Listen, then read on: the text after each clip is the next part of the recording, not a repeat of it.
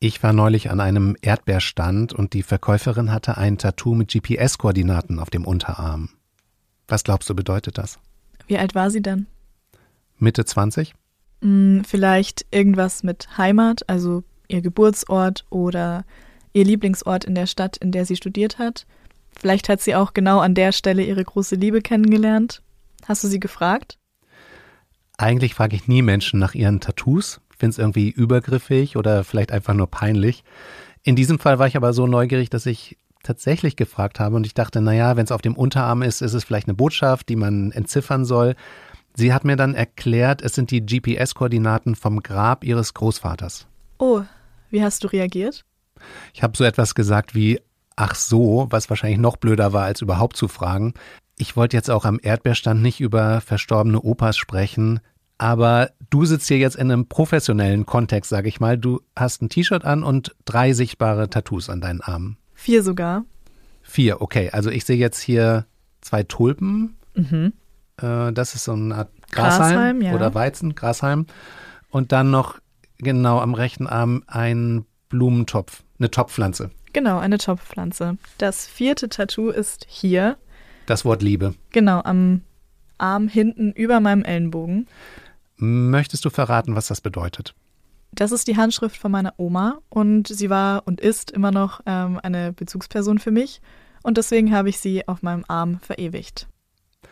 Also auch dahinter verbirgt sich eine Geschichte, vielleicht keine, die man jetzt sofort erwarten würde, wenn man das Wort liest.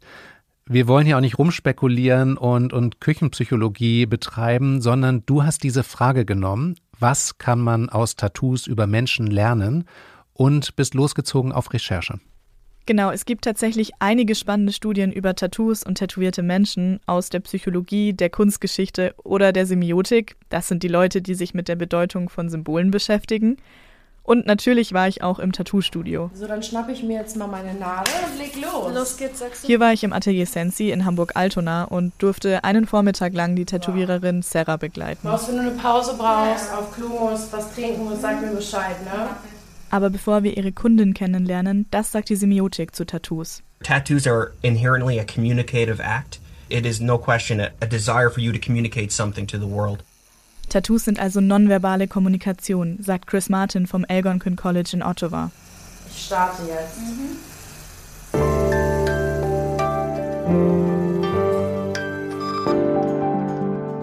Ich bin Max Rauner, der untätowierte Host dieser Episode und Sie hören Woher weißt du das von Zeitwissen.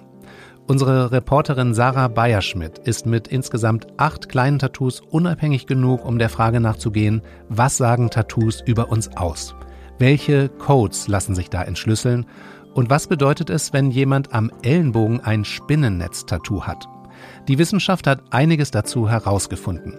Und sie beißt sich die Zähne aus an einem Rätsel, das Christoph Drösser in seiner unmöglichen Kolumne beleuchtet. Warum bleibt die Tinte von Tattoos eigentlich so viele Jahre unter der Haut, ohne vom Körper abgebaut zu werden? Alle sind so unterschiedlich. Alle sind so unterschiedlich. Das ist halt das Schöne daran. Ne? Man denkt manchmal bis heute, da kommen Kunden rein und man denkt, man könnte sie einschätzen und sie überraschen einen einfach aufs Neue so. Für Sarah ging es um 9 Uhr morgens los, eine Stunde bevor sie die erste Kundin erwartet, und da musste sie ihren Arbeitsplatz erstmal vorbereiten, desinfizieren und sich alles zurechtlegen. Zum Beispiel hier für dieses Tattoo, was ich heute stechen werde, brauche ich nur eine Farbe, das ist schwarz. Ich brauche Hautdesinfektion. Dann habe ich hier so ein, das ist so ein Tattoo-Pflaster. Jetzt brauchen wir gerade so etwa, ja, ich würde sagen 5 Zentimeter. Die kann ich schon mal abschneiden, vorbereiten quasi für die Kundin, die gleich kommt. Patty, eine Stammkundin von Sarah. Bei ihr ist es halt so, sie hat sich wirklich von Mal zu Mal mehr auf meine Motive eingelassen. Und das ist zum Beispiel heute ein Motiv von mir, was ich gepostet habe auf Instagram. Es sind so Augen, traurige Augen, aber geschminkte traurige Augen. Also alles sehr doppeldeutig. Neben den traurigen Augen trägt Patty noch einige andere Tattoos von Sarah auf der Haut. Oh, ich will nicht lügen, es sind bis auf jeden Fall über 30. Ich habe an ihr alles ausprobiert. Das sieht man auch, das wirst du gleich sehen. Also ähm, sie ist halt so das Paradebeispiel für meine Tats, so für die Entwicklung meiner Tats vor allem. Hier kurz der Psychologe Erich Kasten eingeblendet. Warum lassen sich Menschen tätowieren? Also ich meine, Hauptgrund ist natürlich einfach, weil Leute Tattoos inzwischen schön finden. Sie wollen besser aussehen und sie haben das Gefühl, also damit attraktiver zu sein. Dann können Tattoos auch Schutz geben. Da kommen sie eigentlich her aus so einer ursprünglichen religiösen Geschichte. Dann gibt es viele andere Motive, die eine Rolle spielen. Also einmal natürlich, dass Tattoos heute ein Modetrend sind, den man mitmachen möchte. Die, die Jugendlichen, die sich tätowieren lassen, sagen, jeder hat ein Tattoo und deswegen möchte ich auch eins haben. Dann gibt es Tattoos aus Liebe heraus zum Beispiel, dass man sich, wenn man man total verliebt ist in jemand anders, so ein ja ewiges Band auf die Haut tätowieren lässt, am besten mit dem Namen des Verliebten. So viele Gründe, wie es Menschen gibt. Der Unterarm ist einer der ersten Tattoos. Es ist ein sehr großes Tattoo, es sind zwei Masken. Der untere Abschnitt ist so bis zu meinem 25. Lebensjahr mein Leben. Und das ist hier quasi ab meinem 25. Lebensjahr. Das symbolisiert quasi mich und meine Tochter. Und der Rabe da oben meine Vergangenheit. Ähm, ich will gar nicht so emotional gerade werden. Für mich ist es viel dieses in den Spiegel gucken und mich drüber freuen und dass mich das oft an Situationen oder an Lebensphasen erinnert, in denen ich mir das Tattoo halt auch stechen lassen habe. Und das ist Patty. Also mir gibt das einfach immer viele Erinnerungen und ich glaube, das ist das, warum ich das hauptsächlich mache, diese Erinnerungen, dass die immer wieder hochkommen. Und ich finde es optisch auch einfach schön. Also ich finde selbst komplett tätowierte Menschen super schön. Ich traue mich halt noch nicht so ganz voll zu gehen. Für viele ist es ja ein großer Schritt, überhaupt erstmal ein Tattoo zu bekommen. Und wenn man dann so weit ist wie Patty, ist die Frage eher, wie groß oder wie auffällig willst du deine Tattoos? Und da ist sie noch eher zurückhaltend. Es ist viel, glaube ich, auch dieses ähm, angesprochen werden, was ich einfach nicht gerne mag. Und ich weiß, je größer sie sind, je auffälliger, je präsenter, je ähm, ja offensichtlichere Stellen es sind, desto mehr wird man darauf angesprochen. Und ich glaube, das ist es bei mir, warum ich auch gerade meine Arme noch nicht so groß angefangen habe, sondern eher klein. Also ich kann die gut verstecken bei der Arbeit oder so. Das bis zu den Armen irgendwas angezogen und dann sieht man es nicht mehr und ich habe meine Ruhe, sage ich mal. Tattoos im Job, das Ganze lockert sich mittlerweile ja auch auf, aber es gibt mit Sicherheit immer noch Berufe, in denen man ein bisschen komisch angeschaut wird, wenn man sichtbare Tattoos hat. Ich arbeite im öffentlichen Dienst und da ist es schon so, dass es ja auch Dienststellen gibt, wo du es gar nicht darfst, also wo es verboten ist, Tätowierungen zu haben. Bei mir ist das zum Glück nicht so, aber es ist schon, dass die meisten, also es gibt auch tätowierte Menschen bei uns, aber sehr wenige. Und es ist schon eher auffällig, wenn man tätowiert ist, als wenn man nicht tätowiert ist. Wie viele Menschen in Deutschland sind tätowiert? Da gibt es sehr unterschiedliche Zahlen. Manche Umfragen sagen jeder Vierte, andere gehen von 15 Prozent der Erwachsenen aus. Wobei der Anteil der unter 34-Jährigen bei fast 30 Prozent liegt. Alles okay? Das Tattoo, das Patty an dem Tag von Sarah gestochen bekommt, ist ein dunkles Motiv. Die also, Augen. Genau, die Augen. Es ist aber nicht ganz so groß und liegt seitlich an den unteren Rippen und ist deswegen meistens durch Kleidung verdeckt. Außer im Schwimmbad. Genau. Und das Stechen selbst dauert in dem Fall auch gar nicht so lang ungefähr 20 bis 25 Minuten. Und Patty ist das ja schon gewohnt. Ich finde aber auch nicht, dass das unbedingt große Schmerzen sind. Also ich finde immer, das fühlt sich an, als wenn jemand mit einem Buntstift doll über die Haut rüberfährt. Aber ja, dieses Liegen und Wissen, man hat gleich was Schönes, worauf man sich freuen kann, das gibt einem irgendwie viel.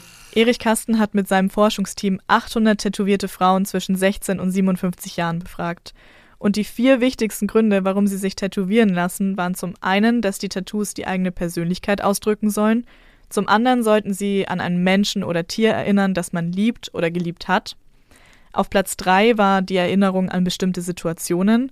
Und der vierte Grund war die Aussage, ich betrachte meine Haut als lebendes Kunstwerk. Sag Bescheid, ne, wenn irgendwas ist. Mach ich. Die Forscher haben auch herausgefunden, dass Frauen, die extrovertiert sind, eine größere Fläche Haut tätowiert hatten. Sie haben alle davor einen Big Five Personality Test absolviert, als die stärker Introvertierten. Grundsätzlich sagt Erich Kasten aber, man könne nicht von Tattoos auf Persönlichkeitsmerkmale schließen. Wir haben allein in Deutschland haben wir rund 10 Millionen tätowierte Leute und die früheren Versuche, Persönlichkeitseigenschaften über diese Gesamtgruppe herauszufinden, die sind inzwischen im Sande verlaufen. Also früher gab es mal vor 20, 30 Jahren gab es Studien, die gesagt haben, dass Leute, die tätowiert sind, die sind abenteuerlustiger, sie sind offener, sie sind risikobereiter und so weiter. Auch einige sehr negative Vorurteile gegenüber Tätowierten sind mittlerweile widerlegt. Also früher hat man auch gesagt, sie trinken mehr Alkohol, sie nehmen mehr Drogen, sie kommen eher aus der sozialen Unterschicht. Das stimmt heute gar nicht mehr, einfach deswegen, weil Tattoos unglaublich teuer geworden sind. Ich glaube, in meiner Jugend, da galten Tattoos als so ein bisschen prollig. Oder zumindest, wenn Leute ein Arschgeweih hatten, also diese beiden Hörner am unteren Rücken, das hätte man sich als Akademikerkind damals eher nicht stechen lassen. Naja, oder vielleicht genau deshalb. als Protest gegen die Eltern. Kann auch sein, ja, als Rebellion. Die Soziologen jedenfalls haben sich die letzten 150 Jahre westlicher Tattoo-Geschichte mal angeschaut und konnten einzelne Perioden herausarbeiten.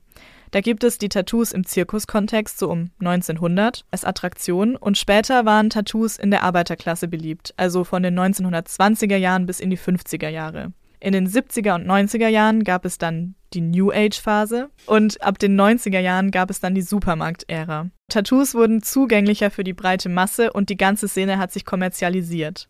Für eine lange Zeit wurden Tattoos, vielleicht auch heute immer noch, mit sozial benachteiligten Schichten verbunden. Das stimmt aber nicht. Es wurde so wahrgenommen, auf jeden Fall. Auch deshalb, weil Tätowierstudios oft zum Beispiel in Rotlichtvierteln angesiedelt waren, aber einfach nur deshalb, weil da eben auch sehr viele Kunden hinkamen. Allein durch die Seefahrt, ne, dass dann eben äh, äh, Matrosen ähm, oder Schiffsbesatzungen dann, wenn sie in, irgendwo vor Ort lagen, äh, Tätowierer besucht haben. Und auf der anderen Seite waren aber die Kunden immer aus allen Gesellschaftsschichten. Das sagt der Kunsthistoriker Ole Wittmann. Er hat seine Doktorarbeit über einen Mann geschrieben, der Tattoos in Deutschland populär gemacht hat. Christian Wahrlich. Das war der Urvater der professionellen Tätowierer in Deutschland, der auf St. Pauli in Hamburg von ungefähr 1919 bis 1964 gearbeitet hat. Das war gar nicht so weit von unserem Podcaststudio hier entfernt, nämlich in einer Parallelstraße zur Reeperbahn. Heute ist da eine Kneipe, Tom Perstall heißt die. Und das war damals eben auch schon eine Kneipe, ne? in der hat er tätowiert. Es war eine, eine Grog-Kneipe, in der er zwei Bereiche hatte, in denen er eine Tätowierung angefertigt hat und eben sozusagen schon so eine Art öffentliches Tattoo-Studio da hatte. Und wenn man heute viele Menschen mit Tattoos sieht, dann hängt das historisch gesehen auch ein bisschen mit Christian Wahrlich zusammen. Er hat dazu beigetragen, dass Tattoos von ihrem schlechten Image befreit wurden. Dadurch, dass äh, die Qualität seiner Arbeiten äh, ungewöhnlich gut war im Vergleich zu dem, was es sonst gab in, in Deutschland.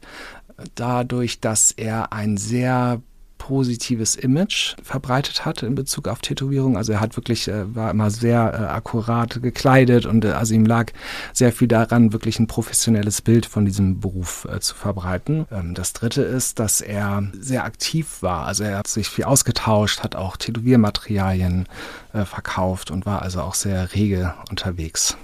Du hast noch mit einem kanadischen Semiotiker gesprochen. Wenn jemand anhand von Tattoos einen Menschen entziffern kann, dann müssten die das ja sein. Genau, das war Chris Martin. Für seine Forschung hat er selbst eine Menge Zeit in Tattoo-Studios verbracht und sich auch selbst tätowieren lassen. Das konnten wir im Videocall mit ihm auch gut erkennen. Er hat unter anderem am rechten Ellenbogen ein Spinnennetz.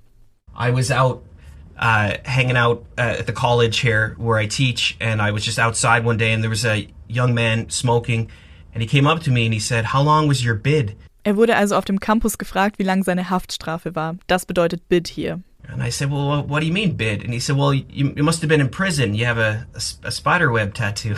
and I said, "Well, actually, I got it as part of my PhD research, so I, I, I didn't spend time in prison."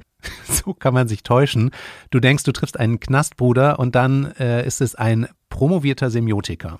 Ja, genau. Und Chris Martin erzählt diese Anekdote, weil er genau weiß, wie schnell wir Menschen in Schubladen stecken. Every one of us is profiling other people when we first meet them, right? We're trying to quickly put them into a box of, oh, I know this type of person. I've experienced this type of person before. Perhaps you're even doing it with me right now. You're saying, oh, I know him. I, you know, of course you don't. And of course I don't know you. And so we will undoubtedly do that. We will see someone with a tattoo and we'll say, I think I know why. Er sagt, du siehst jemanden mit Tattoos und sortierst die Person dann mehr oder weniger unbewusst in eine Kategorie ein. Man denkt, man kennt diese Person, diese Art Mensch, aber so einfach funktioniert das nicht. There are of course these cultural codes that we rely on in getting a tattoo, but from the personal perspective, the meanings are always going to be varied and they're going to vary from person to person and from time and space as well through different cultures and different different time periods.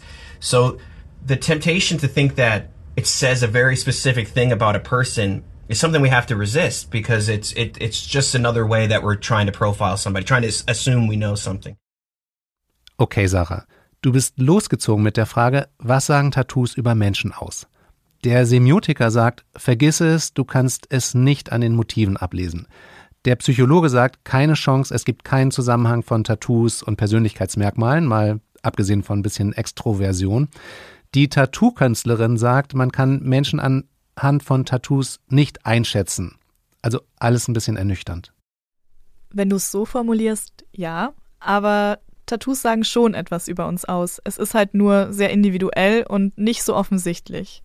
Mich erinnert das ein bisschen an die Situation, wenn du im Museum bist und du guckst auf eine Leinwand und fragst dich, was will die Künstlerin, was will der Künstler mir damit sagen? Ja, im Prinzip ist es auch ähnlich. Also die Tätowiererin, die das Motiv entwirft, hat sich dabei irgendwas Bestimmtes gedacht. Und dann gibt es die Person, die sich das Motiv stechen lässt und vielleicht hat es für sie eine ganz andere Bedeutung.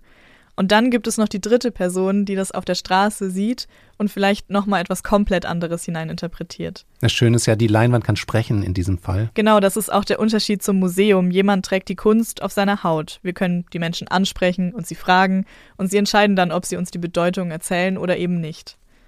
Mein erstes Tattoo ist ein ähm, familienbezogenes Tattoo. Das ähm, beinhaltet den Anfangsbuchstaben der Namen meiner Brüder und mir. Also wir fangen alle mit einem Y an und dazu ähm, stehen dann jeweils die Geburtsjahrgänge. Das habe ich mir mit ähm, 20 stechen lassen, also vor fünf Jahren.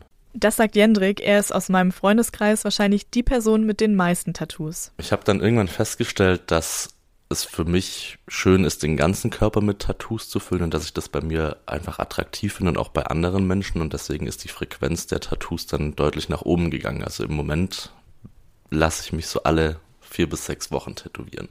Seine nächsten Tattoo-Projekte hat er auch schon geplant. Jetzt im Herbst steht äh, mein Rücken komplett an. Also ich habe drei Termine, um meinen Rücken tätowieren zu lassen und meine Hände werden im November tätowiert. Und auf jeden Fall wird mit reinkommen eine, eine Uhr, die die ähm, Uhrzeit der Hochzeit meiner Eltern anzeigt, um auch da wieder ein bisschen den Bezug zur Familie hinzukriegen. Eine Katze wird mit reinkommen, weil ich ähm, Katzen habe und damit einfach groß geworden bin, weil das für mich wichtig ist und die Postleitzahl des Dorfes, in dem meine Eltern eine Ferienwohnung haben in Bayern. Ein paar Zahlen auf der Haut können also die GPS-Daten eines Grabes sein oder die Postleitzahl einer Ferienwohnung. Tattoos lassen uns einen riesigen Spielraum für Interpretationen. Und gerade deswegen sind sie für mich so interessant. Wenn man alt ist, ist die Haut auch alt. So und Tattoos sind halt wie eine Erinnerung an die Zeiten, in der man die Tattoos machen lassen hat. Und ich glaube, wenn ich alt bin und meine Tattoos anschauen würde, würde ich wahrscheinlich mich freuen und lächeln und denken, Mann, du bist ein verrücktes Hühnchen gewesen.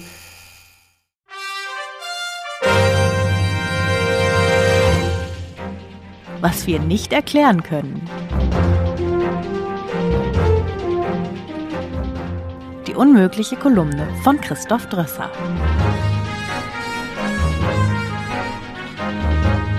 Heute, warum halten Tattoos so lange?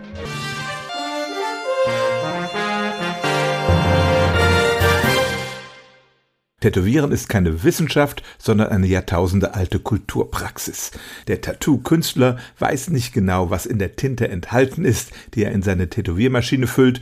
Ihn oder sie interessiert nur das Ergebnis. Aber Stück für Stück enthüllen Forschende die Mechanismen, die Tattoos so dauerhaft machen. Das Problem. Wenn man mit einem Eddingmarker etwas auf die Haut malt, dann verschwindet die Kunst nach ein paar Tagen, auch wenn die Tinte eigentlich sehr haltbar ist. Wir sondern jeden Tag etwa eine Million Hautzellen ab und damit auch alle Farbstoffe, die an ihnen haften. Wieso kann man dann die Farbpigmente der Tattoos auch noch nach Jahrzehnten sehen? Was wir schon wissen. Unsere Haut besteht aus mehreren Schichten, je nach Zellweise bis zu sieben. Die Oberhaut oder Epidermis ist diejenige, die sich in rasantem Tempo erneuert. Aber die Tätowiernadel geht tiefer. Sie erreicht die Dermis, auch Lederhaut genannt, die darunter liegt. Die Tätowiertinte ist keine homogene Flüssigkeit, sondern besteht aus Farbpigmenten, kleinen festen Teilchen, die in einer Trägerflüssigkeit schwimmen. Aber diese Pigmente bleiben nicht einfach in der Dermis stecken, das lässt unser Immunsystem nicht zu. Sobald Fremdkörper in die Haut eindringen, werden sie von einer Armada von Abwehrzellen angegriffen. Im Fall der Tätowierpigmente sind es die sogenannten Makrophagen, die sich die Pigmentteilchen einverleiben. Die sind nämlich klein genug, um von diesen Fresszellen verspeist zu werden. Aber sie sind zu groß, um verdaut zu werden. Und so bleibt diese Fresszelle im Hautgewebe stecken. Wir sehen das Farbteilchen durch die Oberhaut und durch die Makrophagenhülle hindurch. Was wir nicht erklären können. Aber leben die Makrophagen wirklich jahrzehntelang mit dem Pigment im Bauch? Nein, auch sie haben eine begrenzte Lebensdauer. Was passiert danach? Im Jahr 2018 haben französische Forschende Mäuse tätowiert. Dann haben sie gezielt die Makrophagen in der Haut abgetötet, um zu schauen, was mit den Farbpartikeln geschieht. Und sobald eine der Zellen starb und die Farbe freigab, war eine neue zur Stelle und verspeiste das Teilchen. Die Pigmente werden also in einer Art endlosem Staffellauf von Makrophage zu Makrophage weitergegeben. Das erklärt auch, warum einst gestochen scharfe Tattoos mit der Zeit ein bisschen unscharf werden. Damit ist der Mechanismus, wie sich die Farbpartikel in der Haut halten, ziemlich gut erklärt, aber es bleiben offene Fragen. Denn wirklich ewig halten die Tattoos nicht, sie verblassen mit der Zeit. Was geht da vor? Zerbrechen die Pigmente in kleinere Teile, die dann zum Beispiel von Lymphzellen abtransportiert werden? Warum verblassen manche Farbstoffe schneller als andere? Antworten auf diese Fragen wären nicht nur wissenschaftlich interessant, sie könnten auch zu neuen, pfiffigen Methoden führen, ungeliebte Tattoos zu entfernen. Das einzige Mittel dazu ist bisher der Laser, der aber immer noch Spuren hinterlässt. Interessant ist auch die Frage, ob Tattoos das Immunsystem stärken, weil es durch die Fremdkörper sozusagen trainiert wird, oder ob unsere Abwehr geschwächt wird, weil die mit Tinte gefüllten Makrophagen sich nicht dringenderen Aufgaben widmen können. Die Tattoo-Wissenschaft steckt noch in den Kinderschuhen und es gibt noch viele ungeklärte Fragen zur Haltbarkeit der Körperkunst.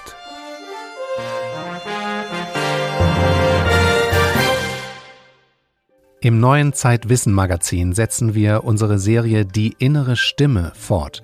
Und ich möchte Ihnen den Artikel meiner Kollegin Katrin Zeug empfehlen. Sie ist in ihr Heimatdorf in der Oberpfalz gefahren, um einem ungeklärten Todesfall in ihrer Familie nachzurecherchieren.